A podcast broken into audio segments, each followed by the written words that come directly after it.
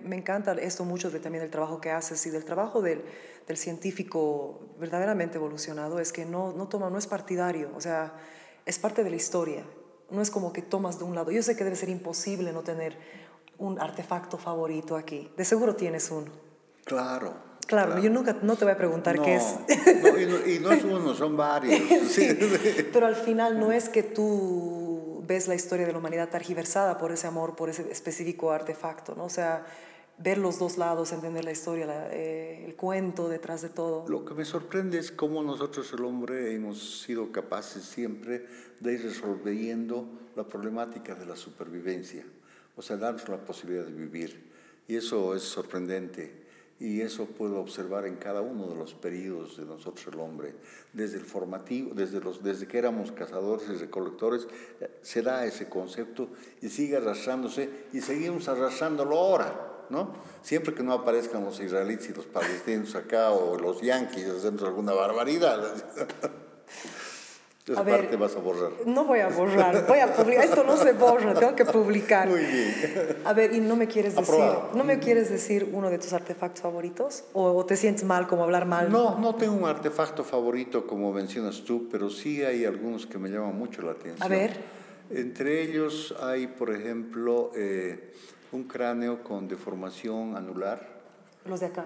Está en el que hemos hecho reconstrucción facial. Ah, ya, ya, ya, sí. Por sus características tan particulares del cráneo y su nivel de perfección que tiene en sus rasgos este hombre y que responde a las características del hombre andino. Entonces, eso ahí me llama mucho la atención. ¿Por qué? Porque por, los, por, por el cráneo, por las características... Eh, o sea, no esperabas, pero no esperabas que sea así. Porque hay una especie de cifra áurica en su rostro, ¿no? O sea, eh, hay un equilibrio perfecto en ese rostro y te vas a fijar. Sí, sí, he visto. Pero aparte de eso, como ya hablamos, eh, también toda la cerámica mojocoya me yo impresiona mucho. Yo sé, hablas de esa cerámica impresionante. La cerámica mojocoya es, si quiere, significa mucho, porque lo que, el, el libro de la arqueología es la cerámica, porque no había la escritura. Entonces, a través de la cerámica podemos ver los niveles de desarrollo que se han dado en las formaciones sociales. Y los niveles de desarrollo eh, en la cerámica, eh, pues se expresan cómo han sido en los otros procesos, ¿no? Y la el haber llegado a ese nivel de desarrollo científico en la cerámica, o el haber llegado a este nivel de la estrepanación, neurocirugía, eso, eso es una locura. a ver qué cosas nos hemos perdido que no han quedado registradas. Han debido haber astrónomos, han, han debido haber músicos, han debido haber filósofos. pero no, no ha quedado por el Poetas y cocineros, en fin. Entonces, eh, todo porque el hombre evoluciona así, ¿no? Desnuda. Lengua desnuda. Lengua desnuda. Lengua desnuda. desnuda. Estoy extremadamente emocionada de que me aceptó, me aceptaste, ya que puedo tutear, puedo tutearte. Eh, me has aceptado este, esta entrevista, esta charla. Es un honor para mí estar en tu presencia, eh, una persona que ha trabajado tanto eh, en la arqueología, ha viajado el mundo, representa a nuestro país en este increíble museo que es uno de mis favoritos. Estoy muy intrigada sobre la historia eh, de tu vida y sobre tu trabajo. Pero primero quiero comenzar con algo que me dijiste que me, impresionó. Desde hoy día, por casualidad, nos hemos conocido. Me dijiste, nosotros somos el pasado. ¿De dónde viene eso? Bueno, de, los procesos de reflexión. Eh, pues nosotros, el hombre, somos parte de la escala zoológica y devenimos eh, en una especie y esa especie, esa especie que somos nosotros ahora los representantes, pues eh, todo lo que hicieron los previos importa y es muy importante. Y todo eso significa para lo que tú, cómo enfrentas tu vida y cómo ejerces esos, esa información previa y la desarrollas es tu posibilidad de ser, es decir, es más o menos como decir que esa es la libertad, ejercerlo, devenimos y ejercemos las posibilidades con las que venimos y las damos nuestra propia versión de aquello. Eh, estábamos hablando, bueno, una yo, he viajado mucho a Bolivia porque soy como medio, mm, así una, una arqueóloga, una antarqueóloga frustrada y siempre me, me, interesó mucho la historia y meterme, inmiscuirme, ir en aventuras, claro, nunca con el conocimiento que, que tú tienes. Eh, te pregunté de Tiahuanacu porque hay varias teorías que dicen que Tiahuanacu es la civilización más antigua de Latinoamérica. Y me encantaría saber, bueno, tú me dijiste, son como 25 versiones diferentes, ¿no? Y me encanta esa perspectiva tan real, tan genuina, especialmente de un científico, ¿no? Porque la ciencia para mí es muy, muy como el arte. Es mucha interpretación y también es, es mucha, cosas, mucha ciencia es exacta. La música, ¿qué es? Vibraciones, porque tú eres músico también son 440 vibraciones para una nota, por ejemplo, eso es exacto, pero en realidad toda la interpretación de eso es otro mundo y me encantaría que me hables un poquito de, de Tiahuanaco en ese aspecto. Bueno, Tiahuanaco es sin duda uno de los grupos más importantes que hemos tenido en la zona de los Andes latinoamericanos, eh, pero no es el único, alternativamente se han ido dando otros procesos. Y quizás esos procesos devienen de las... Eh, pues el, los modos en que el hombre ha ido desarrollándose en los espacios americanos, que empiezan por Centroamérica, bueno, empiezan en Norteamérica, por el, por el canal, por el estrecho de Bering, por ahí entramos todos. La teoría de la Polinesia ha sido completamente desechada porque no es posible que hayan, hayan hayamos podido atravesar el océano en esa dirección, el Pacífico. Entonces, la única, la única posibilidad de ingreso a, a, América ha sido por el estrecho de Bering, en que en varias temporadas, además sucesivas, miles de veces, se formó un puente que conectaba ambos continentes. Y desde ahí nosotros nos desplazamos por Norteamérica, Centroamérica y llegamos a Sudamérica en plazos muy largos de tiempo, muy amplios periodos de tiempo. Eh, nos desplazamos acá a América especialmente por tres vías, una que es la que corre alrededor del Pacífico, la zona costera. ¿Por qué? Porque la zona costera proveía alimentación del mar. Entonces, si es, y los primeros pobladores eran nómadas, cazadores, recolectores, depredadores. Sí. Eh, es un grupo y el otro grupo corre por el subandino de los Andes hacia el, hacia el este y el tercer grupo va por la Amazonía. Son las tres fuentes por las que ingresa el hombre. Ya. Entre tanto, en todo ese proceso se han ido desarrollando diferentes formaciones sociales, muchas de ellas muy complejas, pero eh, Tiwanaku es, posiblemente sea la migración de población que empezó de la costa hacia el altiplano boliviano, que se pobló mucho después del altiplano boliviano. ¿Por qué fue el altiplano boliviano propicio para que se asiente un grupo social? Porque las condiciones de fertilidad y de producción agrícola que generaba daban como para, eh, permitían, daban las posibilidades para el, desarrollo de grupos sociales eh, a través de la agricultura y en algunos casos tan importantes como los de Tiwanaku, ¿no? Claro. Pero alternativamente tenemos otros grupos como Wari y hay otros grupos más en el norte de, de, de, Sudamérica y también en, la, en Centroamérica. Eh, que son coetáneos a este periodo. Y del modo semejante es en la zona de los valles, que acá tenemos a los, los Mojocoya, que serían los más, eh, la formación social compleja eh, primigenia, digamos. Primigenia. Primigenia en esta región de los valles, ¿no? Ya. Y con una influencia bastante grande. Sin embargo, el proceso es largo, porque acá en el departamento de Chuquisaca, por ejemplo, los testimonios que vienen de los cazadores y recolectores eh, tienen algo así como 4.000 años de antigüedad, antes de Cristo. O sea que son casi 6.000 años de antigüedad. Pero eso es bastante reciente frente al medio millón de años en los que hemos ha aparecido nuestra especie en el África, ¿no? O sea, el proceso ha sido bien paulatino y largo. Luego del periodo eh, de los cazadores y recolectores, que son nómadas, eh, transhumantes, depredadores, recolectores, cazadores, eh, estos grupos empiezan a sentarse, a unirse entre ellos y necesitan mayor cantidad de recursos y entonces tienen que aparece el formativo más o menos hace 1500 años antes de Cristo, o sea, 2500 años después de que el hombre estuvo por estas regiones. 1500 eh, años antes de Cristo empieza el formativo. El formativo son grupos que tienen que desarrollar algunas técnicas, entre ellas la agricultura, la ganadería eh, y la cerámica. Entonces es un largo proceso eh, que, que, concluye o, se modifica en algunas áreas, porque en otras áreas han seguido con los procesos anteriores en América.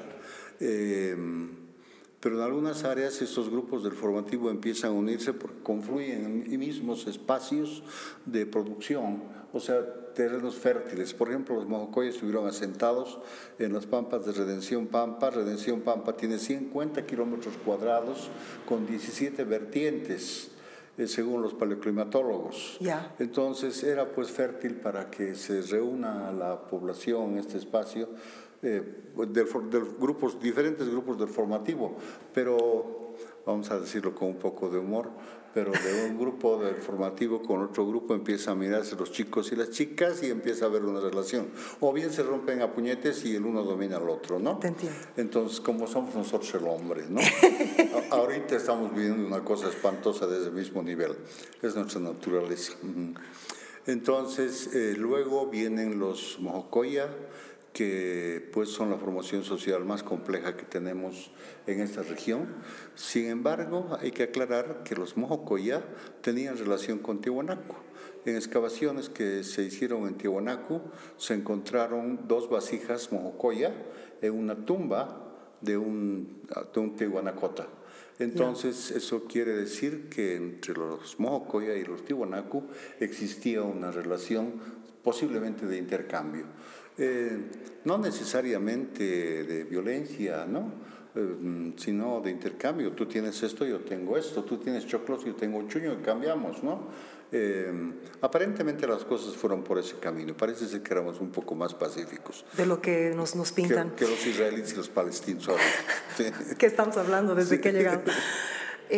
tú que has estudiado tanto la presencia humana ¿no? en, este, en este planeta, ¿hemos mejorado? Como especie? Hemos, eh, como tú decías hace un momento, eh, la ciencia, el conocimiento, como el arte también nunca concluye, ¿no? Eh, en la ciencia siempre estamos en avances de investigación, siempre luego de que hemos llegado a cierto nivel, y pasa lo mismo con la arqueología y la antropología, hay modificaciones que se van presentando con las diferentes fuentes que se generan o se las rescata o se las interpreta, ¿no? Entonces, eh, eh, la vida es eh, una secuencia de experiencias continuas y constantes que van siempre en proceso de desarrollo, a veces fértiles, ¿no? O a veces también espantosos, ¿no? Como lo que ahora, por ejemplo, nos preocupamos más de de qué sé yo, de querer ir a la luna cuando todavía tenemos gente que está muriendo de hambre. Entonces, y, y, para hacerlo, hacer este tipo de tareas está la ciencia detrás, ¿no? Donde sí se encuentran verdades absolutas son los dogmas, ¿no? Que es la religión, porque ahí está un señor que dice que no lo vemos nunca, pero que dice lo que es y además nos dice qué hacer y, y todo lo demás. Pero esos son dogmas. En el caso de la ciencia, estamos siempre en proceso de desarrollo, siempre estamos avanzando, y cada vez más. Te voy a contar una experiencia para hacerlo menos. Por, por favor. En los años 80, 90, yo usaba tres cámaras fotográficas Pentax. ¿Por qué Pentax? Porque tenían el chasis duro eran resistentes a los golpes, a la lluvia, en fin, andaba con las tres cámaras colgadas acá. ¿Y eh, para qué las tres cámaras? Una de las cámaras era con papel blanco y negro para que mm, las publicaciones a color eran carísimas, entonces podíamos publicar en blanco y negro. Entonces tenían que ser buenas fotografías de blanco y negro. Ya.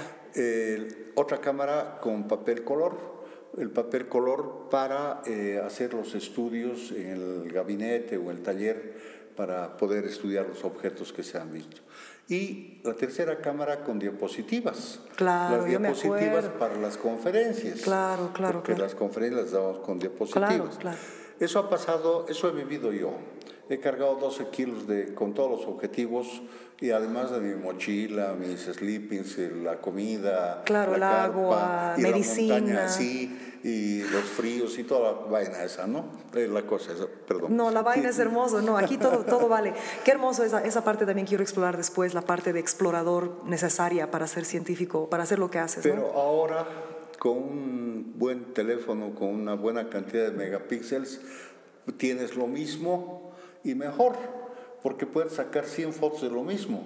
Antes, sabes que cuando teníamos 36 películas en la cámara, teníamos que pensar la fotografía y podíamos sacar una, Una, o dos, dos. fotografías y no más, porque no era posible, ¿no? Era, Y era caro, no- además, además sí, que era caro, carísimo. ¿no? Y eso no me ha pasado a mí, me ha pasado a todo el mundo, que, que los que hemos trabajado en esta área, ¿no? Y eh, entonces, eh, mira tú cómo hemos ido dando saltos. Ahora, por ejemplo, un, inve- un investigador arqueólogo, Dick Edgar Ibarra Grasso, que ha sido un investigador notable en, la, en el sur de, de América eh, y especialmente en Bolivia, eh, él encontraba un fragmento de cerámica con características distintas y preguntaba qué se llama este lugar. Ah, es la cultura del lugar, ¿no? El sauces porque no tenía otro nivel de, de comunicación o de información. Claro. Ahora yo, por ejemplo, he llegado a utilizar fluorescencia por rayos X. Claro. Es un aparato que funciona con un isótopo nuclear para hacer análisis de la cerámica, Claro. para hacer los componentes eh, específicos de la cerámica, en minerales y otros elementos que pueda tener la pasta de la cerámica, ¿no? Claro. Entonces, eh, mira cómo han ido cambiando las cosas. Y este museo tiene 80 años. Qué locura. Y en 80 años han pasado muchas cosas y muchas fases de esas tecnológicas, ¿no? Claro. Y eh, la ciencia está siempre en proceso de desarrollo, siempre estamos cambiando, siempre estamos avanzando. Eh, es la característica de la ciencia. Y yo sé que lo que estoy haciendo ahora también va a ser revisado después, por supuesto. Claro. Pero puede ser revisado, puede ser discutido, puede ser quizás refutado también. Y ese es el aporte que se puede dar ahora Claro. con los recursos que tenemos, ¿no? No hay una verdad absoluta, ¿no? Vamos No, evolucionando. eh, En la ciencia no hay verdades absolutas. Me encanta Estamos saber en eso. proceso. Y a ver, el año 72, ¿qué pasó que fue tan importante ese año? A ver. Ah, eh, estás hablando de las pinturas rupestres de Pumamancha. Ah, es una historia bien simpática, porque Primero, primero quiero saber cuán- Fue- cómo, fuimos- cómo encontraron esta cueva. a una... Yo, yo empecé a estudiar la, la- la- el, el ámb- el ámbito arqueológico ya desde el colegio, porque era muy malo para educación física. Eh, corría como una vaca, así que era pésimo. Mi madre fue a hablar con el rector y mi madre le dijo, mi, pap- mi hijo no puede hacer esto, que haga lo que él quiere hacer. Y me permitieron, en lugar de pasar educación física, ir a la biblioteca. Y en la biblioteca yo me empecé a dedicar a estudiar. Además de toda la literatura, información. Desde pequeño mi madre fue la gestora, en realidad, de todo lo que he acabado haciendo, porque ella fue la que me empujó y me impulsó para todo esto, sí. Y mi padre que me compraba los libros y ella me los leía, ¿no? Desde pequeño. Entonces, eh, eh, estuvimos en una finca allá eh, por, por la región de Chataquila. ¿Dónde, disculpe, ¿dónde, eh, ¿dónde es Chatequila? Chataquila está a unos, eh, hacia el oeste eh, de acá de la ciudad de Sucre, a unos 35 kilómetros, Ya. eh, en las proximidades del río Ravelo. Es una provincia, Son- un es pueblo. es, es una, es un caserío. Ah, ya, ya, ya. sí, sí. Ya, ya, ya. Eh, ahora hay algunas poblaciones, pero entonces había unos caseríos y algunas fincas. Nosotros estábamos en una de ellas y mi madre, yo quería buscar, fui a ver las pinturas rupestres que, de Inca- Camacha y que están que estaban más abajo y yo me metí a subir más arriba, 400 metros más allá, Ahí encontré pues las pinturas rupestres de Pumamacha. Y, O sea, fue en una vacación. Claro. O sea, no fue como que... no, no, no, no, fue, fue por- por mi curiosidad personal y, que con la ayuda y la compañía de un, de, un, de, un, de un campesino que me fue a cuidar, que se llamaba Puma, Juan Puma se llamaba él. Entonces, eh, en- encontramos las pinturas rupestres de Pumamachay. Las, se dice descubrir, eh, no me gusta el concepto ese porque identifiqué el sitio, ¿no? Claro, Sí, claro, eh, claro. Eso de descubrir es... eh, Como Cristóbal sí. Colón, que nos ha descubierto. Sí, sí. no, quiero pinchar, no, no quiero entrar ahí, no quiero entrar ahí. nos ha descubierto. Identifiqué el sitio y, el, y le puse el nombre de, del campesino que me acompañaba, que se llamaba Juan Puma. eh, Puma Machay, y Machay tomando parte del nombre de la, del otro sitio que se Claro. encuentra a 400 metros más abajo. Y de ahí viene el nombre de Puma Machay.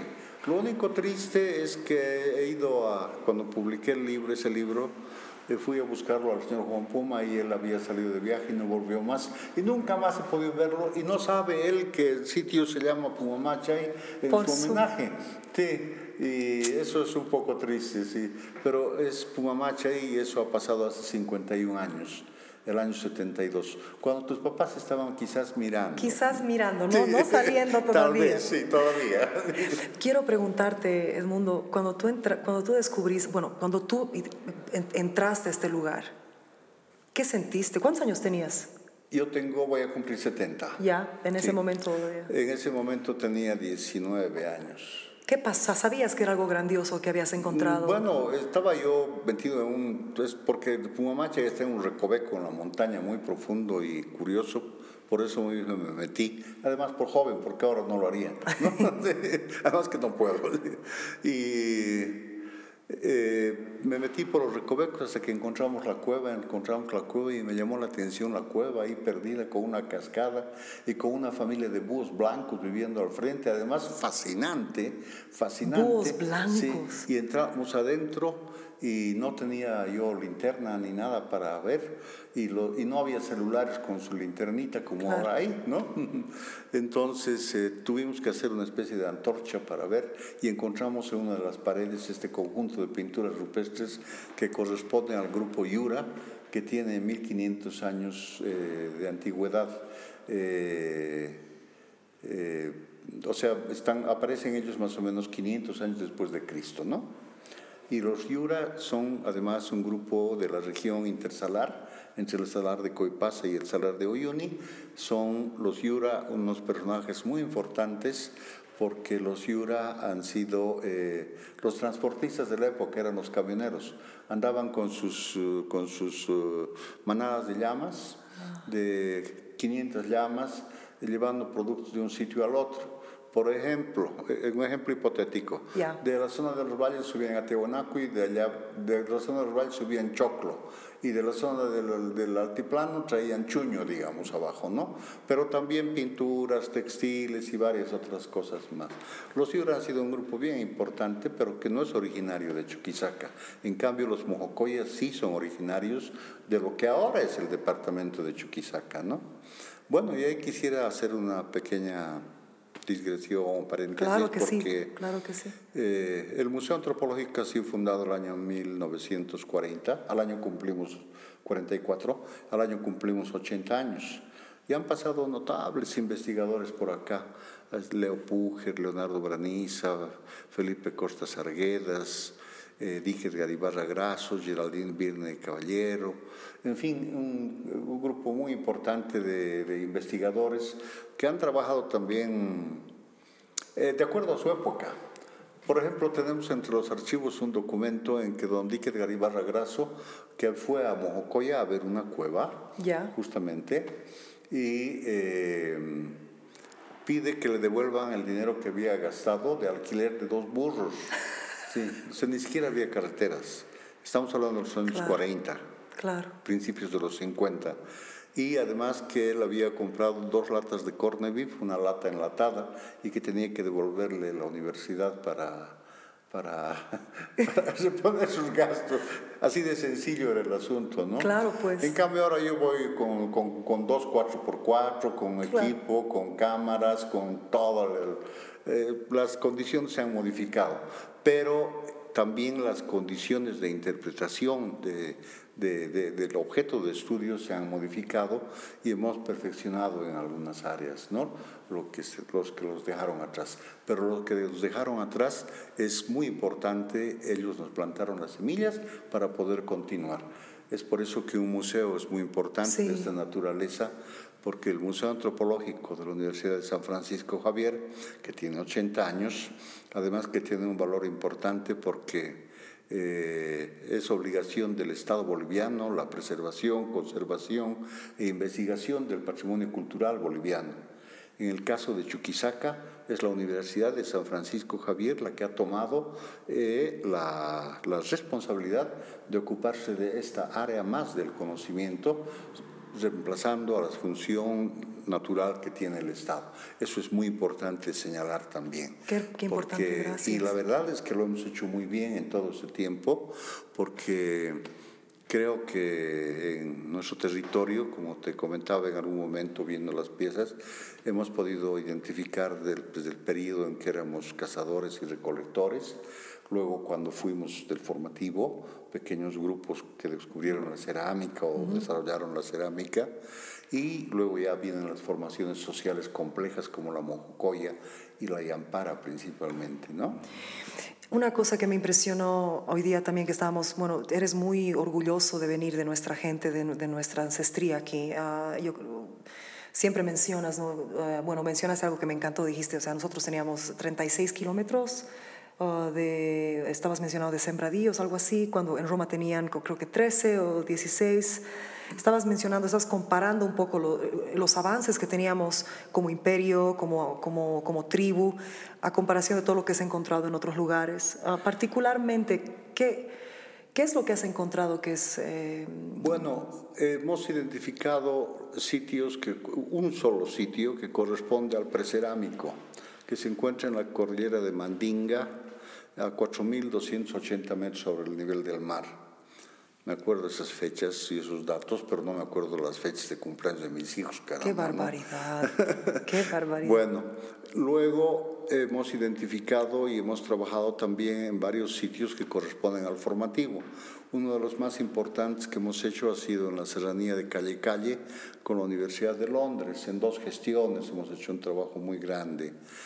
Y luego eh, hemos trabajado con la Universidad de Bonn y también con investigadores de la, de la, de, bolivianos en la región de Mojocoya durante varios años y hemos identificado sus características. Y bueno, yo he continuado con aquello y he llegado a la conclusión de que los Mojocoya ha sido un grupo de los valles sud, del sur de Latinoamérica muy importantes porque hemos encontrado rasgos, la decoración de su cerámica en eh, la zona norte de la Argentina y también el norte de Chile. Entonces los mojocoy han sido una formación social muy importante dentro del departamento de Chuquisaca. Como te decía hace algún rato, eh, los mojocoya llegaron a desarrollar una cerámica de 2 milímetros de espesor. Que es algo muy, Eso es muy fantástico, avanzado. es el grosor de mis lentes. Eso es fantástico. Para llegar a ese nivel de desarrollo, para hacer, llegar a hacer ese, tipo de cerámica, lo que se requiere es, son conocimientos técnicos, tecnológicos y científicos. Pero ¿cómo podía haberse dado eso en un pueblo agrícola? Pues la formación social mojocoya tenía un sistema tan eficiente que lograron generar excedentes de producción. O sea, producían más de lo que podían consumir, lo que les permitía establecer sectores de su población que se dediquen a tareas específicas como la cerámica. De la cerámica tenemos muestra. No han quedado huellas de los filósofos, de los músicos, de los astrónomos, que seguramente han existido, y de otras áreas. Y en la agricultura también quedan algunas huellas de las tecnologías que han aplicado. El problema es que como en la agricultura, lamentablemente, como ha ocurrido en todas partes, los terrenos agrícolas son usados una y otra vez de modo repetitivo por varias centurias, miles de años en algunos casos. Y al rehusar los campos de cultivo, se destruyen los sitios arqueológicos. Antes se trabajaba con la leucana, por ejemplo. La leucana no, se desterronaba la tierra y se plantaba. Pero después vino de Europa el pico y el arado eso modificó las condiciones del terreno. Y ahora se utilizan unas máquinas terribles para, para cultivar. Entonces se destruyen todos los sitios y así ha sido el procedimiento durante todo este tiempo.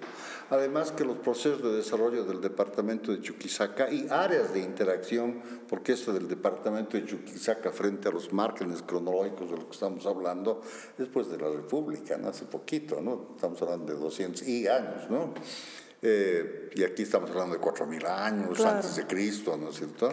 Entonces, em, los procesos de desarrollo han sido pues eh, regionales, ¿no? Por eso hablo del departamento de Chuquisaca y áreas de interacción. Eh, y vemos que los Mojocoya han abarcado pues todo este espacio como parte del norte de Santa Cruz, parte de Cochabamba, parte de Potosí, eh, también tenemos vestigios en Tarija, eh, eh, Agua Salada en Argentina y Valdivia en, en, Chile. ¿no? Ha sido un grupo de una formación social compleja muy desarrollada. ¿Ellos han sido los que hacían operaciones en los cráneos? ¿O era otra? Sí, los Mojocoya Mm, han quedado esos testimonios. Pueden haber habido otros grupos que han hecho lo mismo, pero los Mojocoya tenían un patrón funerario muy particular mm. porque utilizaban abrigos, cuevas y cavernas entonces para depositar sus restos, sus restos humanos, ¿no? Eh, y para que se, bueno, las cuevas, cavernas y abrigos que las cubrían luego, las tapiaban, digamos, eh, podían eh, se daban algunas condiciones especiales como escaso flujo de oxígeno, o sea, no hay intercambio, eh, temperatura estable y ausencia total de humedad. Entonces eso hizo que permanezcan ese tipo de testimonios, ¿no? Claro. Y entre ellos están los cráneos con trepanación. Sí. Los cráneos con trepanación, eso también es muy importante porque la trepanación es neurocirugía. Claro. Ahora mismo el nivel más elevado de medicina es la neurocirugía. Sí, eso, por eso me sorprendió mucho. Y, ni siquiera lo sabemos todo todavía. Cada vez tenemos sorpresas con el tema de la neurocirugía y el cerebro humano, que es un universo. Es, un universo aparte. Cada, cada cerebro es un universo, ¿no? Entonces... Eh, eh, se hacía la medicina a un altísimo nivel. ¿no? Ahora, lo que también hemos encontrado en algunas cuevas en Mojocoya eh, son eh, reparación de huesos fracturados. ¡Qué locura! O sea, sabían, tenían técnicas de... ¿Cómo se llama esto de reparar huesos? bueno, podían reparar huesos que, se, que habían sido fracturados y llegaron también a hacerlo. Y seguramente tenían todo un sistema herbolario y natural de medicación, porque el promedio de edad, según esta momia, por ejemplo, que ha muerto de ancianidad por los estudios que hemos hecho con uno de los equipos interdisciplinarios que hemos eh, eh, eh, organizado, ella ha llegado a tener 54 años de edad. Es una señora que ha sido mamá muchas veces. O sea que la pasó fantástico. y ha muerto de anciana porque el promedio de vida era más bajo, como, como era antes también acá, ¿no? Hace, hace un tiempo atrás, sesenta y tantos, sesenta y años ya era el periodo máximo de vida. Y eso se ha ido modificando. Ahora estamos ya a los 90. 80, 90, sí, sí. Entonces eso ha ido modificándose en la medida en que va avanzando la ciencia, avanzando la ciencia, ¿no? No hemos llegado más allá todavía. Esto, esto es, yo vine a este museo hace 10 años, como, como te comenté, y, nunca me voy a olvidar porque fue la, mi primera experiencia viendo una momia, se le dice momia andina, no sé si es el término correcto, eh, yo había llegado a Sucre por primera vez después, una vez, alguna vez vine de niña, pero te, te, digo de adulta, llegué, bueno, vine a este museo, vi justamente estas momias y también el bebé de allá y nunca me olvidé, o sea, fue algo tan impresionante para mí, eh, primero por la forma ceremoniosa en las cuales se las envolvía, ¿no? Ah, cómo se las ponía en sus, ah, en sus ataúdes ¿no? de cerámica. Y después, bueno, fui a Cochabamba, hay otro museo allá, y vi unas momias similares. y después, bueno, hablando contigo hoy día me dijiste que hasta la, o sea, había un, equipo de doctores, había un abogado, eh, todos los estudios que han hecho con estos increíbles eh, especímenes, ¿no? Eh, bueno, hemos, una de, lo que hemos hecho desde hace más de 20 años es organizar equipos interdisciplinarios en el Instituto de Investigación Antropológica y Arqueológica que dirijo. Y porque nadie, nadie se las sabe todas, necesitamos de los demás, ¿no? Mm. Hay expertos en cada cosa y se las saben bien, así, ¿no? Mm. Claro. Y entonces hemos organizado varios equipos interdisciplinarios, entre ellos el estudio de las momias, por ejemplo, además que lo hemos hecho en diferentes ocasiones y con diferentes finalidades. Pero el estudio básico que hicimos en esta momia de la que estamos hablando, que corresponde a esta señora de 54 años, eh, han participado equipos de médicos internistas, radiólogos, imaginólogos, eh, microbiólogos, hasta un asesor legal, ¿no? Claro. Y así varios, éramos cerca de 12 personas, me parece. Esto fue en 2006, algo por ahí. O 2002, 2003, por ahí, sí, sí, fue mucho antes. Y lo interesante para la formación de equipos de interdisciplinarios es que recurrimos nosotros a los profesionales que desarrollan sus actividades en la Universidad de San Francisco Javier. Tenemos muy buenos profesionales, eh, no todos. Como en todo. tenemos unos notables, notables profesionales en diferentes áreas del conocimiento y nos han y los hemos invitado a participar y tienen una disposición eh, pues de trabajar en, una, en, una, en, un, un, proyecto de investigación científica. Ellos presentan una vocación así eh, entregadísima. Pues, sorprendente y, y, absolutamente desinteresada porque no les pagamos nada. Lo único que hacen es aparecer en el libro, ¿no? Entonces, pero no solamente eso, porque en algunos casos hemos necesitado profesionales que no teníamos en la universidad. Entonces hemos recurrido a invitar a profesionales que de, diferentes áreas, de diferentes áreas además dentro de la ciudad de Sucre. Y todos han estado siempre dispuestos a hacerlo así, del modo más eh, eh, sin ningún interés económico, sino solamente participar en la realización y ejecución de un proyecto de investigación científica. Eso para mí es notable. Creo que es importante formar equipos interdisciplinarios.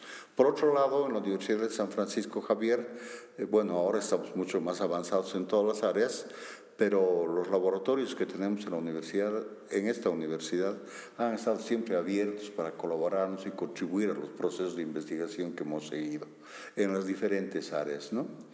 Pero el trabajo no ha sido desarrollado solamente por nosotros en los equipos interdisciplinarios, porque hemos formado equipos interdisciplinarios con investigadores de otras ciudades de Bolivia también, claro. especialmente de Cochabamba y de La Paz que donde, está, donde también está, tienen un nivel de desarrollo en el proceso de investigación en estas ciudades y universidades también, ¿no? Pero además también hemos estado en contacto y también en equipos interdisciplinarios con universidades del resto del mundo. Sí, eso es muy Por interesante. Por ejemplo, te, te, voy a decir las más exóticas, ya. aunque ahora ya no es exótica porque ahora hablamos de eso todos los días. De, de, la Universidad de Tel Aviv hemos trabajado con cerámica con cuerpos femeninos, por ejemplo, con una arqueóloga. Eh, con, con, o sea, las cerámicas que me estabas, similar a lo que me estabas mostrando, sí, de fertilidad. De fertilidad, sí, sí. sí ¿ya? Eh, luego hemos trabajado con, eh, con la Universidad de Varsovia, con ADN mitocondrial, sí. haciendo un estudio para ver cómo fue el proceso de desarrollo y de, de, desplazamiento del hombre desde nuestros orígenes de hace más de 500 mil años atrás, ¿no? donde nace nuestra especie. ¿no? Luego eh, mm, hemos trabajado con Berlín, con Bonn, de Alemania, con Francia, con la Universidad de París, con Londres, con la Universidad de Oxford, con la Universidad de Nueva York, con la Universidad de, de Pensilvania, Carolina del Norte, de Texas y otros varios estados de Estados Unidos. Eh, por ejemplo, hemos trabajado con Tyler O'Brien, que ahora es director, o era por lo menos hasta donde sé, director de, de medicina forense en el FBI en Nueva York. Pobrecito, imagínate en Nueva York. Con tanta diversidad genética que tiene ahí. Eso debe ser terrible. Debe ser terrible. Y bueno, y hemos trabajado también y además en los, con los países vecinos, con Brasil, con Argentina, Perú y Chile principalmente, donde también hemos dado eh, conferencias, cursos en repetidas oportunidades en los países vecinos, ¿no? Quiero preguntarte, entrando un poco más al corazón, porque obviamente hay, hay una pasión muy profunda. ¿Quieres servirte agüita? No, está bien, no, no te preocupes. Hay una, obviamente hay una pasión muy, muy palpable ah, desde que, bueno, hoy día te portaste muy buena gente conmigo, no tenías por qué, por qué acompañarme y, y enseñarme todo lo que me has enseñado. Te pero vi curiosa. soy pues. Te vi curiosa y te vi medio ansiosa de saber un poco más. Sí. Entonces me acerqué y te expliqué que mi intención era explicarte una cosita. Sí. Pero Una- me motivaste y seguimos y seguimos y hemos acabado. Sí, yo no quería soltarte, cuando me dijiste me voy a ir, dije no se puede ir, tengo que seguir hablando con él. Pero lo que me ha fascinado de ti, bueno, para dedicarte a esto tienes que ser- a tener pasión. ¿no? Yo no creo que es como la música, no es algo que puedes simplemente estudiar porque no hay otra, ¿no? Hay una pasión muy palpable por lo que haces. Quiero entender la, la ramificación de eso, o sea, porque no es solamente excavar, de encontrar, descubrir esa terrible palabra o explicar o enseñar. O sea, ¿qué, ¿cuál es la fuente, eh, digamos, la célula que te hace despertar todos los días y, y que te mantiene en esta pasión de tantos años? La, la historia, porque tenemos una historia prehispánica y una historia his- de- de- que, que empieza desde la colonia. Podríamos hablar de la historia escrita y la historia no escrita. La historia escrita tenemos varias versiones que vienen desde que llegó la escritura con el sistema colonial. Pero de la historia no escrita, eh, la historia prescriptorum se llama, que es el periodo prehispánico, siempre me llamó la atención y cómo hemos llegado nosotros a, a sobrevivir en este territorio y bajo qué condiciones y cómo ha ocurrido aquello. Y pues esa es la razón fundamental por la que eh, he incursionado en esta área ya desde hace más de 50 años, ¿no? Y creo que lo he logrado bien. Estoy contento. Cuando eras niño. Hasta ahora. Hasta ahora. Porque luego van a refutarme, van a discutirme, van a aceptarme, van a seguramente, incluso en algunos casos, rechazar las cosas que he dicho, he publicado. Pero es mi parte, ¿no? Es, mi, es, Es lo que tú has- es la claro, tu aporte. Es mi momento, es el momento en el que es posible hacer estas cosas, ¿no? Cuando eras niño, a- a mí la música me escogió, yo siempre digo eso, a mí la música me vio, me dijo, es Tito para mí. Y, y de verdad que no ha habido forma de evitarla, ¿no? Claro. Mm, ¿Cómo ha sido para ti? O sea, me has dicho que tu madre ha sido la, la- la culpable de todo, ¿no? Pero ¿cómo, a ver, cuando eras un niño, mm, te llamaba la atención meterte a la tierra, descubrir, o sea, las piedras, los minerales? Sí, desde muy pequeño siempre quería ver qué había ahí atrás. Sí, de verdad. Eh, estaba, salía al campo, a veces con mi familia, y había una colina y yo quería saber siempre qué había ahí atrás. Y eh, pues eh, eh, creo que era una motivación importante del querer saber qué hay más allá, ¿no? Y eso se- es un ejemplo de que yo quería saber también qué había más allá de las cosas que teníamos en este museo. Porque este museo además yo vengo desde muy joven, ¿no? Así a visitar, a investigar, todos los directores que me han tocado eh, me han ayudado, me han apoyado, me han dejado ver y hacer todo acá. Y después he acabado trabajando acá, por supuesto, ¿no? Y, pero en todo esto, quien me ha impulsado mucho ha sido mi familia, mi papá que me compraba todos los libros caprichosos que yo quería y mamá que me ayudaba a leerlos y a entenderlos y a empujarme. Y entonces he tenido la facilidad y que y además luego, eh, muy joven, a los 24 años, era ya catedrático de arqueología en la universidad. Mm, ya conocía, ya yo daba conferencias desde los 19 años sobre el tema, así que es una carrera así de, de, de, pura vocación, de puro deseo de saber qué pasó. Y ahora estoy contento porque creo que he interpretado más o menos el pasado, el pasado de, o sea, la historia prehispánica de esta región de Bolivia y mm, tengo una versión sobre el tema, ¿no? y he logrado llegar hasta ese nivel. Y como decía hace un momento, nosotros no somos sino devenimos.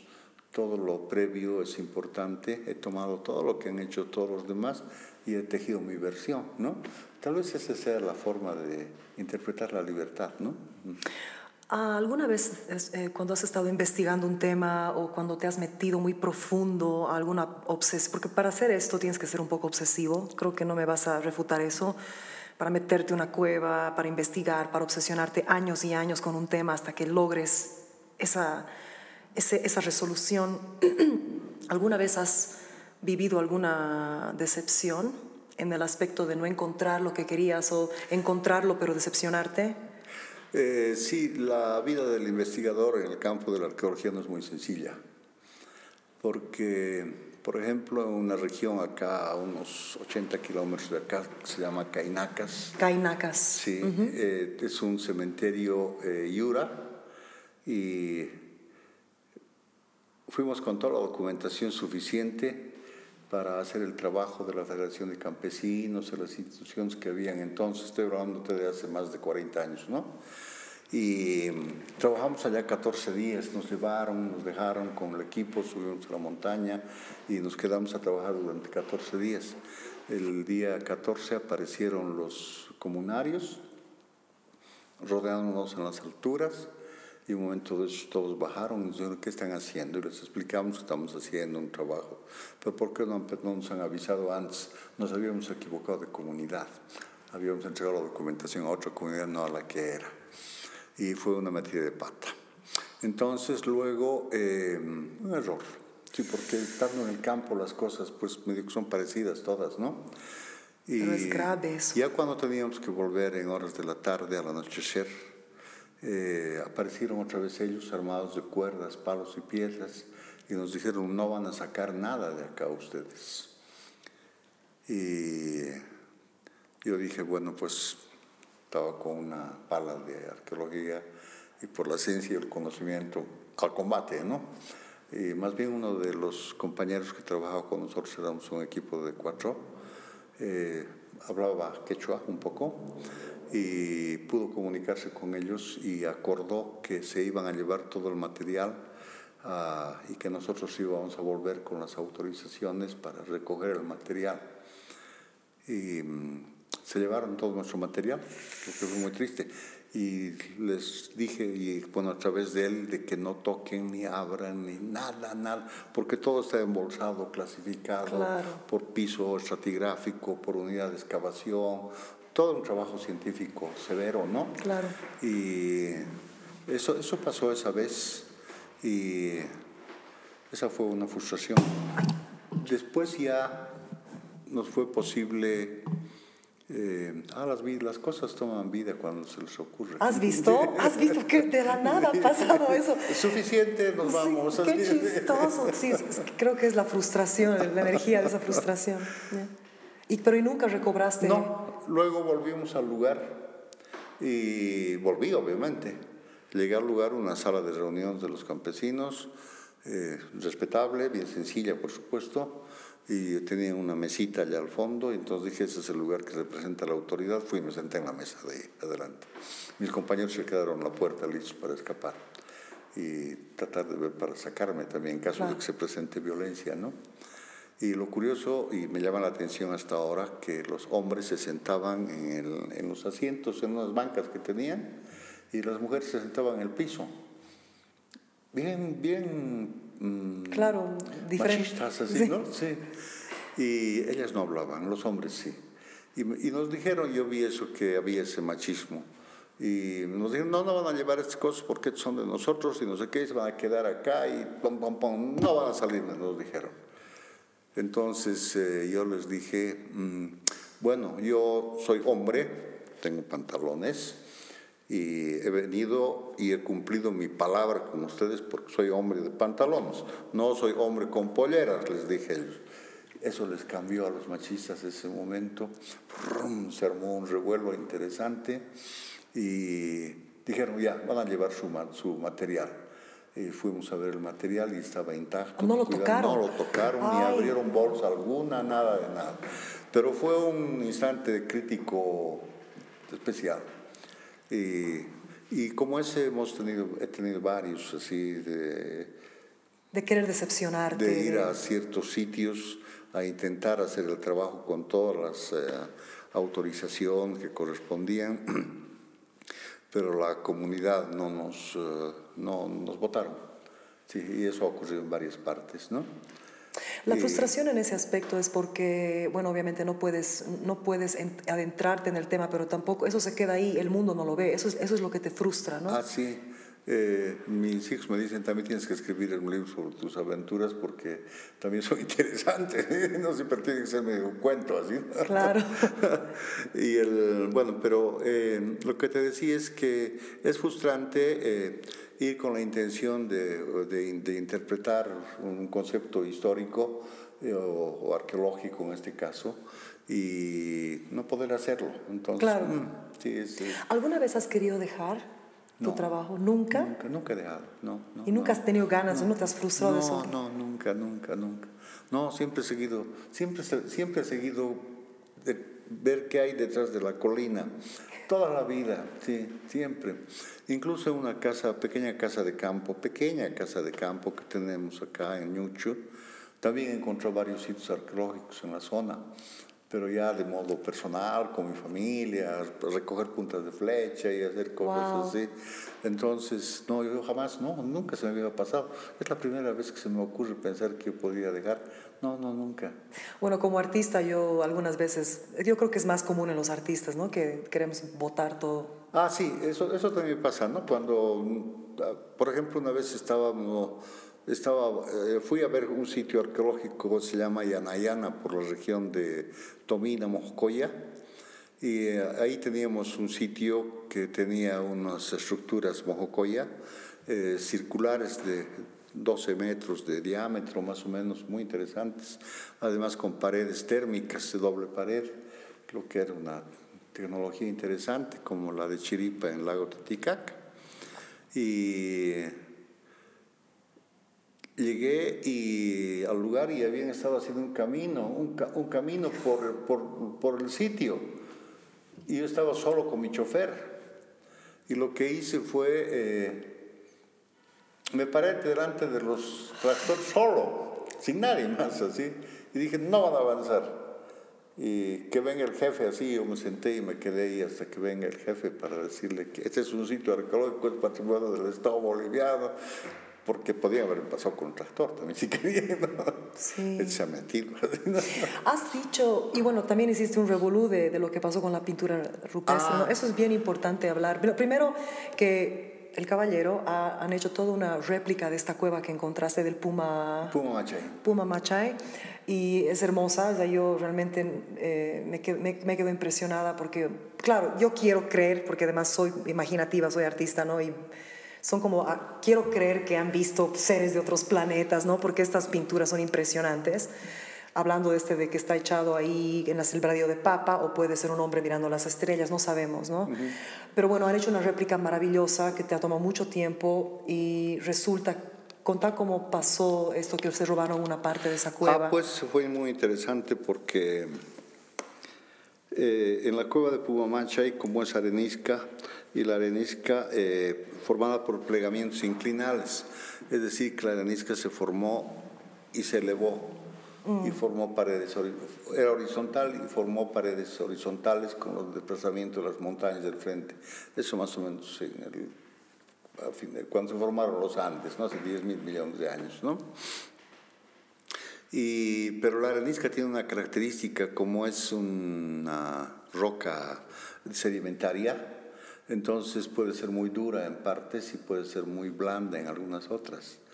Pero lo interesante de la arenisca es que forma placas, placas una placa y otra placa de roca dura y otra blanda y así sucesivamente. En ciertos casos, a veces las placas son muy gruesas, ¿no? O incluso no se las puede distinguir. Pero en el caso de Pumamache estaba formada por este tipo de placas y en uno de los extremos de las pinturas rupestres había un motivo antropomorfo eh, muy particular, con un penacho particular y con seis dedos en las manos y en los pies también, en color negro y yura. Y la cabeza es, así como, es así abierta, ¿verdad? Es como no sabes si es una cabeza o... Es un círculo es un círculo. superior, que es una especie de penacho, adorno, un sombrero, no se sabe. vaya un adorno, vaya uno a saber. Pero mm, eso fue robado, metieron unas palancas, estas placas y se robaron la pieza y entonces eh, yo me enteré de aquello y llamé a una conferencia de prensa. Me colaboró un amigo prefecto que había entonces ahí y vino toda la prensa de Sucre, asentada en Sucre y de Bolivia también. Hice la conferencia de prensa denunciando el robo de la pintura rupestre y tan interesante fue el apoyo de la prensa boliviana entonces que presencia un periódico tabloide que no lo has llegado a conocer. Sí, que me has dicho que era grandote. Era, grandote, sí. Sacaron en toda la primera plana una fotografía del motivo robado, a colores además, fue sensacional. Y así en toda la otra prensa, hasta la prensa Camba se metió en el asunto. claro, es que es, uno, es muy Cochabambina, Sucrense, de La Patria, todos los periódicos publicaron y también publicaron los medios de televisión, que creo que entonces eran blanco y negro todavía. Y, llegó hasta Le Monde. Y, y, llegó, pues parece ser que llegó muy lejos, porque, ah, eso te comenté, es una historia graciosa, porque aquí en la sala estaba un caballero francés y me dice, yo usted lo conozco. Y yo le digo, no, yo no he estado en París, está confundiendo. No, yo lo he visto en el periódico Le Monde denunciando el robo de esta pintura. Entonces se replicó en la queja que hice tan intensa sobre este tema. Pero eh, es, ese, ese, ese, evento fue interesante porque transmitió a la población la información de que eh, estos sitios que aparentemente están solitarios en una montaña están siendo investigados y están siempre siendo observados por, la, por investigadores, científicos o visitantes incluso, ¿no? Entonces, eh, las, lo que normalmente ha pasado es que las comunidades se han han tomado importancia y le han dado valor a estos sitios y ahora generalmente los conservan y cuidan ellos. Y la población también va y se acerca y ya, no hace cosas, ¿no? Claro. Aquí estuvo Anita que ama a Juan, digamos. ¡Qué barbaridad! Yo he visto, cuando estuve tuve la gran, la gran dicha de poder visitar Egipto y fui a todas las tumbas y todos los templos, pero habían algunos templos que yo, o sea, y lugares sagrados que yo no podía creer, no tenían la protección. estoy hablando antes del Egyptian Spring, de la primavera egipcia, ¿no? Claro. Antes, aún hasta el museo, más, el, museo de Egipto, em, muy mal cuidado, o sea, una cosa impresionante, yo no podía creer, ¿no? Ahora debió cambiar, pero en los templos tú podías tocar tú podías tocar las, las pinturas en, en, las paredes. O sea, yo fui en Ramadán, donde ni siquiera había tanta gente, ¿no? Pero es pues, o sea, aquí, por ejemplo, en este museo se nota que hay, hay, mucha, hay mucho, mucha seguridad. Yo agarré hoy, no, no, no, podía prender la luz, fui y me he hecho reñir con la señora. ¿Dónde está tu boleto? Me ha dicho. Es importante, es importante porque esa, esa, esa, ese robo es una pérdida para todos, no solamente para Bolivia, para Latinoamérica. Para es todo patrimonio del hombre, ¿no? Es pues. Es patrimonio cultural del hombre. Y bueno, lo que tenemos que hacer es pues cuidar nuestro patrimonio. Es lo que fuimos parte de nosotros. Eso es lo importante. Hoy me ha impresionado también mucho el estudio que han hecho, bueno, la, la, reestructuración de las caras uh, de los, y de los ah, cráneos. El proyecto de reconstrucción facial. Sí.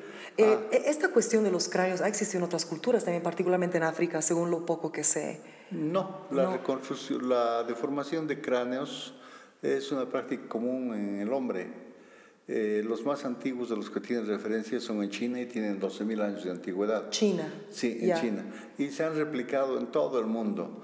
Ah, Cuando hacíamos el proyecto este, tratamos de ver en qué lugares todavía podía practicarse. Ya. Y encontramos que hasta principios del siglo XX, en la zona de Montpellier, en Francia, Montpellier. Montpellier, en Francia, sí, se hacía eh, deformación craneana todavía.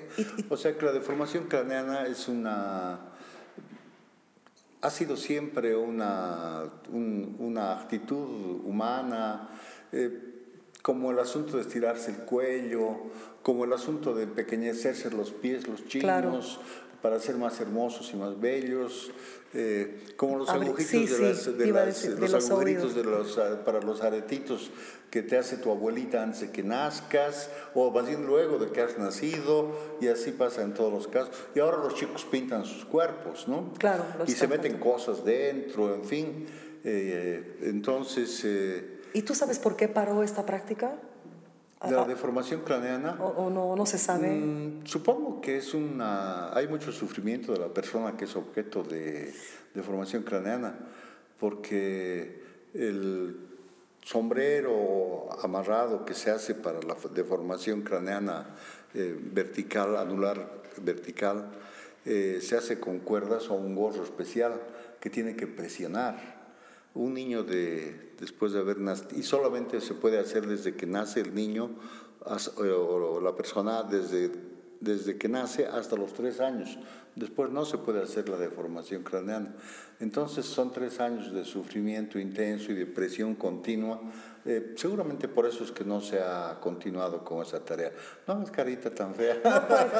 Es que la verdad Te es está que dando miedo, claro, sí, pues sí. porque porque realmente es una práctica cultural como tú mismo, o sea, no es como que la persona escoge, ¿no? Pero al mismo tiempo se ha hecho tanto y bueno, yo pensé que eran pocas las culturas, no pensé que era en todo el mundo, la verdad, yo pensé yo había visto algo en África y otras cosas, pero y pensé que era más de, también de Sudamérica y de México, pero eh, yo pensé que era también una cosa de estatus y es lo que más me ha gustado que, que- que- que tú me digas que no era solamente estatus, sino era una cuestión de belleza, no esta cuestión del, del, del ego humano, ¿no? También el sufrimiento. Sí, es, eh, es, eh, eh, hemos eh, visto, hemos observado, hemos encontrado dentro de los procesos de investigación múltiples que hemos tenido, eh, cráneos con deformación que tenían un ajuar funerario importante. Y también cráneos con deformación que tenían un par de vasijas, una para líquidos y otro para sólidos, o sea, un plato y una, y una, un- una, una copa, digamos, ¿no? Claro. Nada más. Pero había otros que tenían un ajuar funerario, pues, con media docena de cosas o dos docenas de cosas, así, que seguramente era gente que tenía mejor cantidad de recursos, ¿no? Que el otro. Entonces eh, nos hace creer que la deformación craneana no era para marcar al individuo en su clase social como, como mm, socialmente más importante o un religioso especial o alguna eh, característica de que se suele encontrar cuando no se entienden bien las cosas, ¿no? Creemos que la deformación craneana ha sido por razones estéticas, como los agujeritos de tus orejas, como los tatuajes que se hacen los jóvenes, toda una espalda tatuada con águila, eso debe doler. Duele mucho en la espalda. Sí.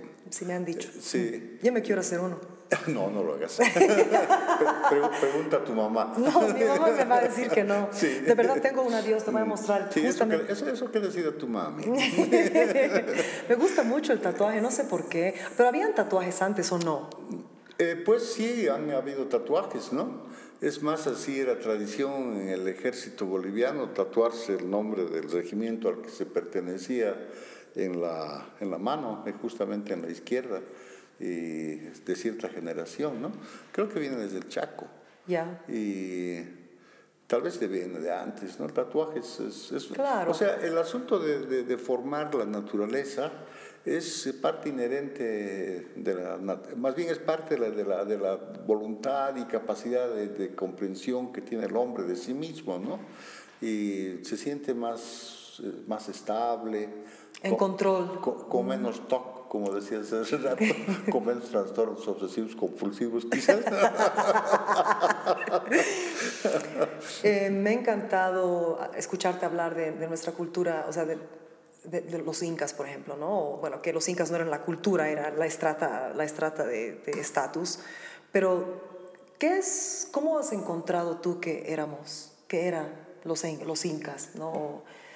O sea, a diferencia de todo lo que muestran en el mundo, tú que has estudiado tanto esto, o sea, era gente violenta, no violenta, las leyes que los regían, el los sacrificios. La expansión de los incas en esta región no ha sido violento, no ha sido agresivo, ha sido de concertación con los grupos regionales.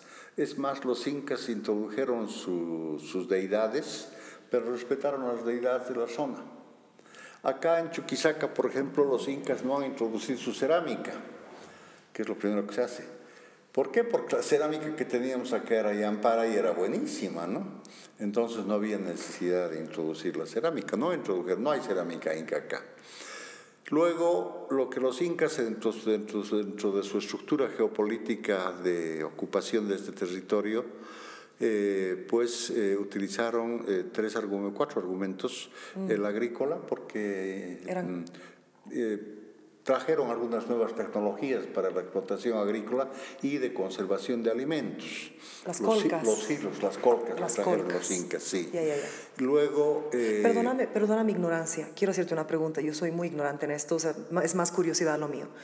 El inca digamos, es una, es, era, no, era, no era o quechua o aymara o lo que fuese, el inca realmente era una estrata, una estrata de, de, de poder que podía ser quechua o aymara o de, de, no, eran quechuas. Eran quechuas particularmente. Entonces la colca es quechua, porque yo he visto colcas en Cochabamba, estoy por eso me confundo. claro. Ok, entonces, pero eran quechuas con mucha plata. colca pirua se llama. Claro. Pero eran quechuas con mucho dinero, mucha, mucho estatus, ¿o bueno, lo que hicieron en Cochabamba se justifica esa cantidad de colcas que hicieron en Colcapirwa, que han sido destruidas una gran parte, lamentablemente, como en todo lado. Eh, Parece ser que estaban ah, como mm, las pampas de Cochabamba son muy productivas, siempre han sido, y antes quizás más, y, antes quizás más. Entonces lo que se hizo para sus procesos de expansión es almacenar alimentación para alimentar a sus tropas, ¿no? Es la razón por la que, la, eh, por la que entendemos que lo de Colcapirgua, porque son más de 400 hilos, ¿no? Sí, son enormes. Acá en Chuquisaca tenemos una cadena de colcas que va hasta la zona central del departamento de Chuquisaca. Eh, había un sitio que era el más grande que tenía 171 colcas, ahora quedan 41 que está cuidando el municipio, ¿no? Pero bueno, pero te decía que la parte de, desarrollo agrícola es una parte que introdujeron los incas y, se acomodaron a las versiones regionales que tenían sobre la tecnología. Luego eh, instalaron sus puntos, los incas, las alturas como sitios religiosos. Tenemos Arabate, Quiquijana, Canchón, Canchón Punta, y así unos cuatro o cinco sitios que son realmente importantes. ¿no? Por otro lado, instalaron eh, sitios administrativos varios sitios administrativos y, y, hicieron una capital en esta región que se encuentra muy próxima a Sucre, se encuentra a 8 kilómetros, 10 kilómetros de Sucre. No voy a decir dónde porque los buscatesoros son terribles. Sí, yo sé. Van a buscar monedas. Yo sé. Qué tontos, ¿no? Del periodo prehispánico, sí. Monedas del periodo prehispánico. Sí, a ver. Para los que no saben qué son, porque hay varias personas que no, no son de Bolivia, que, bueno, eh, es un, tu público un poquito que no es, no, no, es muy Bolivia sapiente, ¿qué, son, ¿qué eran las colcas? Por favor, explica. Las colcas son eh, silos, silos donde se almacenan los productos agrícolas que se obtienen dentro del proceso de producción que tiene que ser necesariamente organizada para poder hacer los silos, ¿no? Entonces, y además colectiva. Eh, por eso es que los silos siempre están eh, agrupados. Eh, el más pequeño que tenemos a unos 100 kilómetros de acá tiene 39 silos, por ejemplo. Y casi siempre los silos están en una pequeña colina y, porque, para que reciba el, una brisa constante para mantener los productos que se iban a depositar. Y los productos que se depositaban en medio eh, o, dentro eran dependiendo de la zona. ¿no? En esta zona, por ejemplo, se depositaba eh, eh, maíz, calabazas, los productos de la zona. ¿no? Y además el sistema de depósito Son, eh, los silos son edificaciones cónicas que tienen una altura, un, diámetro de alrededor de 3 metros. Y una altura de también eh, unos, unos, unos, unos, tres, metros de alto como, como mucho. Y eh, con techos cónicos, posiblemente de plantas de la región. Y ahí dentro se depositaban los alimentos que servían para, eh, uno, para almacenar la producción, como dijimos, pero ese almacenamiento era para contribuir a, la, a los trabajos comunales, por ejemplo, construcción de caminos, que los incas tuvieron una red de caminos bien grande, ¿no? El, el Capañán y también cualquier otro tipo de actividad de, colectiva eh, o también actividades militares, ¿no? Eh, porque además de establecer los silos, los, los incas también establecieron los sitios ceremoniales, como dijimos, principales, sin anular a los regionales. Eso es bien extraño. Eso es, eso es muy lindo, ¿no? O sea, es una conquista concertada, ¿no? Sí, es casi, casi, no, no te quiero creer. Es una concertación para tomar territorio.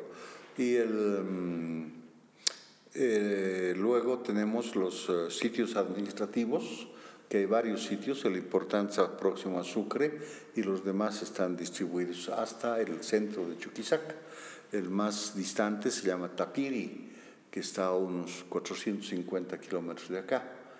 Y el, ah, alternativamente a esto, en la franja central de, de Chuquisaca se han establecido nueve eh, fortalezas militares. Eh, Toroncota, Pampas del Carmen, eh, Aquío, eh, Cuscotuyo, Tapiri, y es una larga cadena, eh, Incahuasi, eh, son fortalezas militares.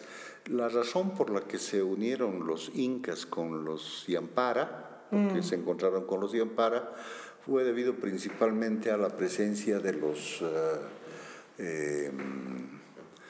a la al constante ataque violento de los guaraníes. Ah. Los guaraníes no pasaron de la escala, se quedaron entre el formativo y, el, y los cazadores y recolectores, pero eran excelentes militares. hasta en tiempos de la República han hecho problemas acá. Entonces, em, los guaraníes eran siempre una, eh, eh, una, una, ¿cómo te diría? Un constante generaban un constante temor de que los podían atacar en cualquier momento, especialmente en las, en las temporadas de producción eh, final de agrícola, ¿no? Para tomar sus productos. Y no solamente eso, sino también eh, el intercambio genético y esclavos, ¿no? Entonces, eh, los guaraníes eran unos militares fantásticos. Voy a salirme un poco del arqueológico y vamos a ir a la colonia. Vamos, por favor. Sí. He visto por primera vez, eh, pero discúlpame, repito, porque va con lo que estás diciendo, esa estatua hermosa en la Casa de la Libertad de ese guaraní, no me acuerdo el nombre, era un gran guerrero. Ah, sí. Y es, la, es, creo que es una de las pocas que realmente habla de esos guerreros, ¿no? Es, eh, sí, yo tampoco me acuerdo su nombre. Es difícil, yo hice, hice, una mm. publicación, es difícil, su nombre es difícil ya. Y, pero los guaraníes eran así y eran un, un peligro constante eh, de producidas, eran tan hábiles estos guaraníes que a una población la podían proteger y cuidar para que no se la destruya ni se la, se la cuidaba. Y a las otras se las destruía, se tomaba sus cosas, pero otros. Y eso lo que estaba haciendo era guardar ese sitio para los malos tiempos. Cuando las cosas se ponían feas, entonces pum, se iba y se tomaba aquello. Así de, así estratégicos, estratégicos, eran estos militares guaraníes. Y los militares guaraníes han hostigado hasta la colonia. Hay una historia muy simpática en los años 1630, eh, por ahí. Eh, está documentado por una crónica. En Padilla, que se llamaba La Laguna, eh, había, llegaron los mercedarios e instalaron su iglesia de la Merced eh, Padilla está a unos 300 y tantos kilómetros. Y instalaron su capilla de avanzada, ¿no? Los mercedarios. Y un domingo los fueron a misa, todos, había mucha población hispana en el lugar porque son unas pampas con producción agrícola importante también. Eh, siempre las, los campos de cultivo han tenido una población importante, las pampas en Chuquisaca. Por, por dada la orografía del departamento es bien accidentada, o se produce alrededor del lecho de las quebradas y los ríos, o en las pampas de modo más vigoroso, ¿no? Y bueno, Padilla entonces en un domingo fue atacada por los chiriguanos y se entraron a la iglesia cuando todos estaban desarmados, las familias enteras, mataron a todos los hombres, a las mujeres mayores también, se llevaron las jóvenes y eh, a los niños más eh, grandecitos también los llevaron para esclavos, a las mujeres para intercambio genético y eran unos estrategas fantásticos. Eh, esa acción que se dio en la Merced en Padilla, eh, se la puede observar el temor que dejó los mercedarios acá, porque si tú te fijas, la iglesia de la Merced acá es almenada, o sea, como fortaleza, con estos... Eh, con esta formación de, para arqueros, ¿no? Sí. Entonces, cuando tenían misa, los mercenarios tenían arqueros dispuestos ahí, aquí en la ciudad de Sucre, porque les quedó el trauma de lo que pasó en Padilla, ¿no? Claro. Entonces, los guaraníes eran muy, un, grupo hostigador y militares muy hábiles que participaron, mm, hostigaron hasta en tiempos de la, toda la colonia acá. En el Cerro Ricasica acá hemos encontrado restos de cerámica eh, guaraní, que es una cerámica muy, de muy baja calidad, ¿no? de muy bajo proceso de desarrollo, pero mm, han sido muy importantes. Y es por esa razón que los eh, incas instalaron, o los, los incas instalaron esa cadena de fortalezas, ¿no? Y hay una en la que con, con la misión finlandesa identificamos la fortaleza de Cuscotuyo y hay una muralla defensiva con unas ventanitas y todavía en las ventanitas encontramos balas de onda listas para combatir. Así fue sensacional, emocionante. Hoy día me mostraste. ¿Cómo no vivir esas cosas? Es increíble, es increíble, es increíble además apreciarlo, ¿no? Porque me, me encanta esto mucho de, también del trabajo que haces y del trabajo del, del científico verdaderamente evolucionado, es que no, no toma, no es partidario, o sea, es parte de la historia. No es como que tomas de un lado. Yo sé que debe ser imposible no tener un artefacto favorito aquí. De seguro tienes uno. Claro. Claro, yo nunca no te voy a preguntar qué es. No, y, no, es uno, son varios. sí, pero al final no es que tú ves la historia de la humanidad targiversada por ese amor, por ese específico artefacto, ¿no? O sea, ver los dos lados, entender la historia, eh, el cuento detrás de todo. Lo que me sorprende es cómo nosotros el hombre hemos sido capaces siempre de ir resolviendo la problemática de la supervivencia, o sea, darnos la posibilidad de vivir. Y eso es sorprendente. Y eso puedo observar en cada uno de los periodos de nosotros el hombre, desde el formativo, desde, los, desde que éramos cazadores y recolectores, eh, se da ese concepto y sigue arrastrándose y seguimos arrastrándolo ahora. ¿No? Siempre que no aparezcan los israelíes y los palestinos acá o los yanquis haciendo alguna barbaridad. Esa parte vas a borrar. No voy a borrar, voy a publicar. Esto no se borra, tengo que publicar. Muy bien. A ver, ¿y no me quieres decir, no me quieres decir uno de tus artefactos favoritos? ¿O te sientes mal como hablar mal? No, no tengo un artefacto favorito como mencionas tú, pero sí hay algunos que me llaman mucho la atención. A ver. Entre ellos hay, por ejemplo, eh, un cráneo con deformación anular. Los de acá. Está en el que hemos hecho reconstrucción facial. Ah, ya, ya, ya, sí. Por sus características tan particulares del cráneo y su nivel de perfección que tiene en sus rasgos este hombre y que responde a las características del hombre andino. Entonces, eso ahí me llama mucho la atención. ¿Por qué? Porque por, los, por, por, el cráneo, por las características... Eh, o sea, no esperabas, pero no esperabas que sea así. Porque hay una especie de cifra áurica en su rostro, ¿no? O sea, eh, hay un equilibrio perfecto en ese rostro y te vas a fijar. Sí, sí, he visto. Pero aparte de eso, como ya hablamos, eh, también la, toda la cerámica mojocoya me yo sé, mucho. Yo sé, hablas de esa cerámica impresionante. La cerámica mojocoya es, si quiere, significa mucho, porque lo que, el, el libro de la arqueología es la cerámica, porque no había la escritura. Entonces, a través de la cerámica podemos ver los niveles de desarrollo que se han dado en las formaciones sociales. Y los niveles de desarrollo um, en la cerámica, eh, pues se expresan cómo han sido en los otros procesos, ¿no? Y la el haber llegado a ese nivel de desarrollo científico en la cerámica, o el haber llegado a este nivel de la estrepanación, neurocirugía, eso, eso es una locura. A saber qué cosas nos hemos perdido que no han quedado registradas. Han debido haber astrónomos, han, han debido haber músicos, han debido haber filósofos. pero no, no ha quedado por el Poetas y cocineros, en fin. Entonces, eh, todo porque el hombre evoluciona así, ¿no? va modificándose, va aprendiendo y aprendiendo y aprendiendo y asume esa función.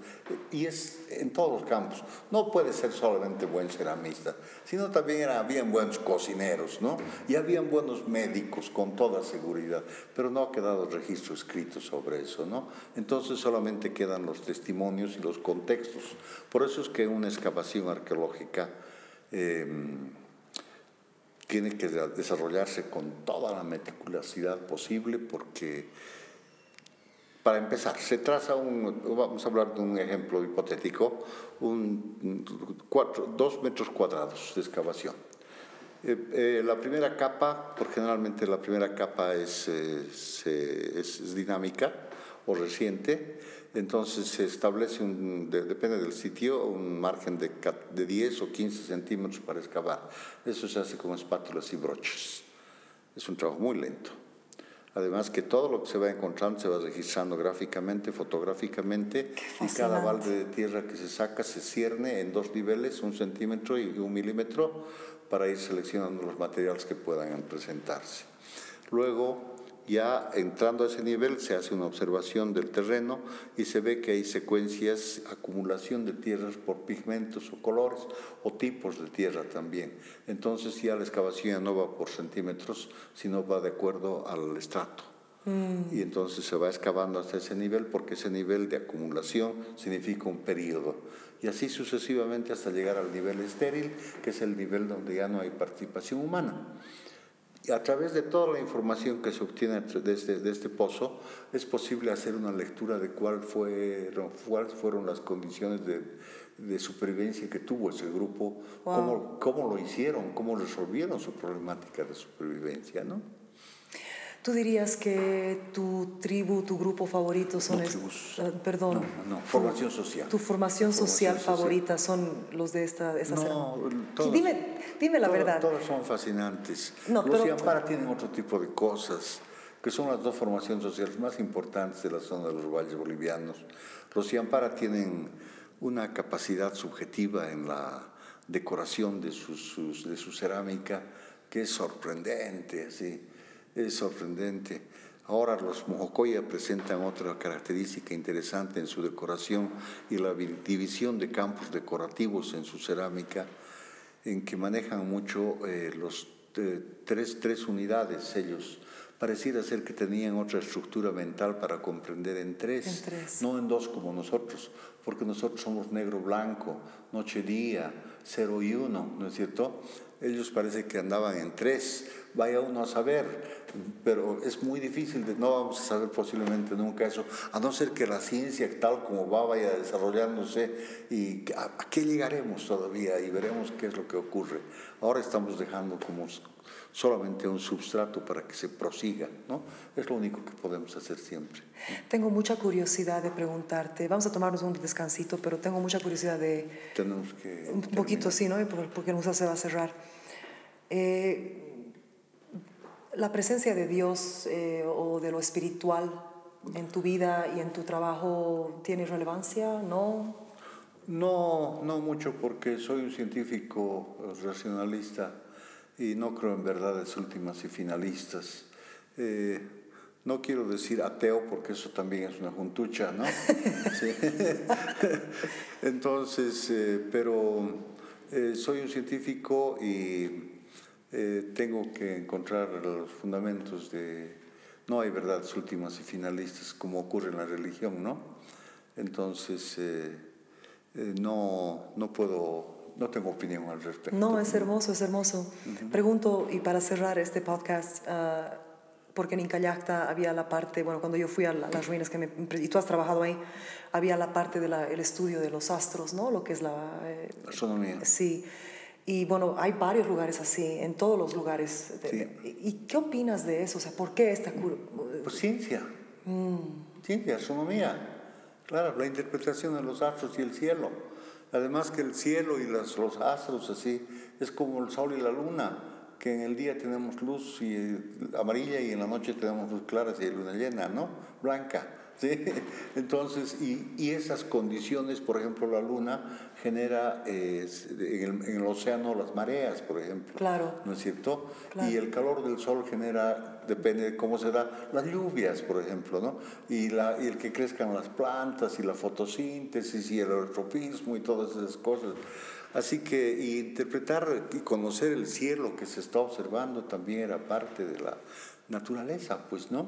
¿Y qué más? Sí, para mí eso es lo más ahora, espiritual. Ahora estudiamos el, el cielo y estamos cada vez más lejos y el universo que teníamos hace 20 años se ha, ha crecido muchísimo ahora, sí.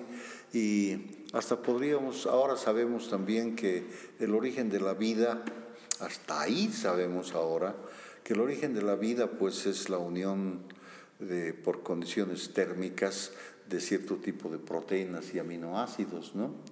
Y en realidad nosotros somos polvo de estrellas. Y si nos preguntamos cuántos años tienes, tienes 13.800 años. A mí me encanta esa, de- esa definición de los seres humanos. Yo siempre he sentido, Mm. a mí me encanta eso. Ah, hay gente que se muere cuando se dice eso, pero yo, las estrellas para mí han sido el principio de todo, ¿no? Y quién sabe qué está detrás de eso todavía. Claro. Tenemos que cerrar porque Sí, sí, vamos a cerrar, vamos a cerrar. Tenemos 15 Quería, minutos. sí, sí, más bien, más, más estamos aquí solos, nos van a y votar. vamos a desmontar todo. agradecerte por tu tiempo, por tu apertura. Eh, por favor, vengan al museo. Yo voy a poner todos los datos en la publicación. Hay varios libros que se han escrito con tus equipos, con, tus, con las historias y con todo. Dice que vas a, a escribir un libro con tus cuentos. Ah, te agradezco bueno, mucho. eso quieren mis hijos. Sí, sí, sí. Y en Yo diciembre- todavía no sé. Vamos a ver. Eso es lo que te digo. Muchas gracias por tu trabajo, por tu amor, por tu amor, por tu obra, A ti, que nos, nos hace muy bien a todos. Tan simpática. Sí. Ha, ha sido amor a primera vista. Ha sido amor. Y Sí. Estoy cantando una ópera en diciembre en la Casa de la Libertad. Ajá. Por si acaso, tienen que venir toditos. Te vi, te me, llama, y me llamaste la atención y pareciste muy interesante. Estaba Y- curiosa. Y, quería, y como estabas tan curiosa, quise mostrarte una cosita, pero después continuamos y acabamos Sí, haciendo y gracias, pero esto es un honor, a la Te gente le va a mucho. encantar, le va a encantar conocerte y saber de, de este trabajo. Este museo es increíble, gracias. Chaucito, Gracias. nos están votando ya. Sí, tenemos 80 años, somos antiguos. El museo. Desnuda, Lengua desnuda. Lengua desnuda. lengua desnuda.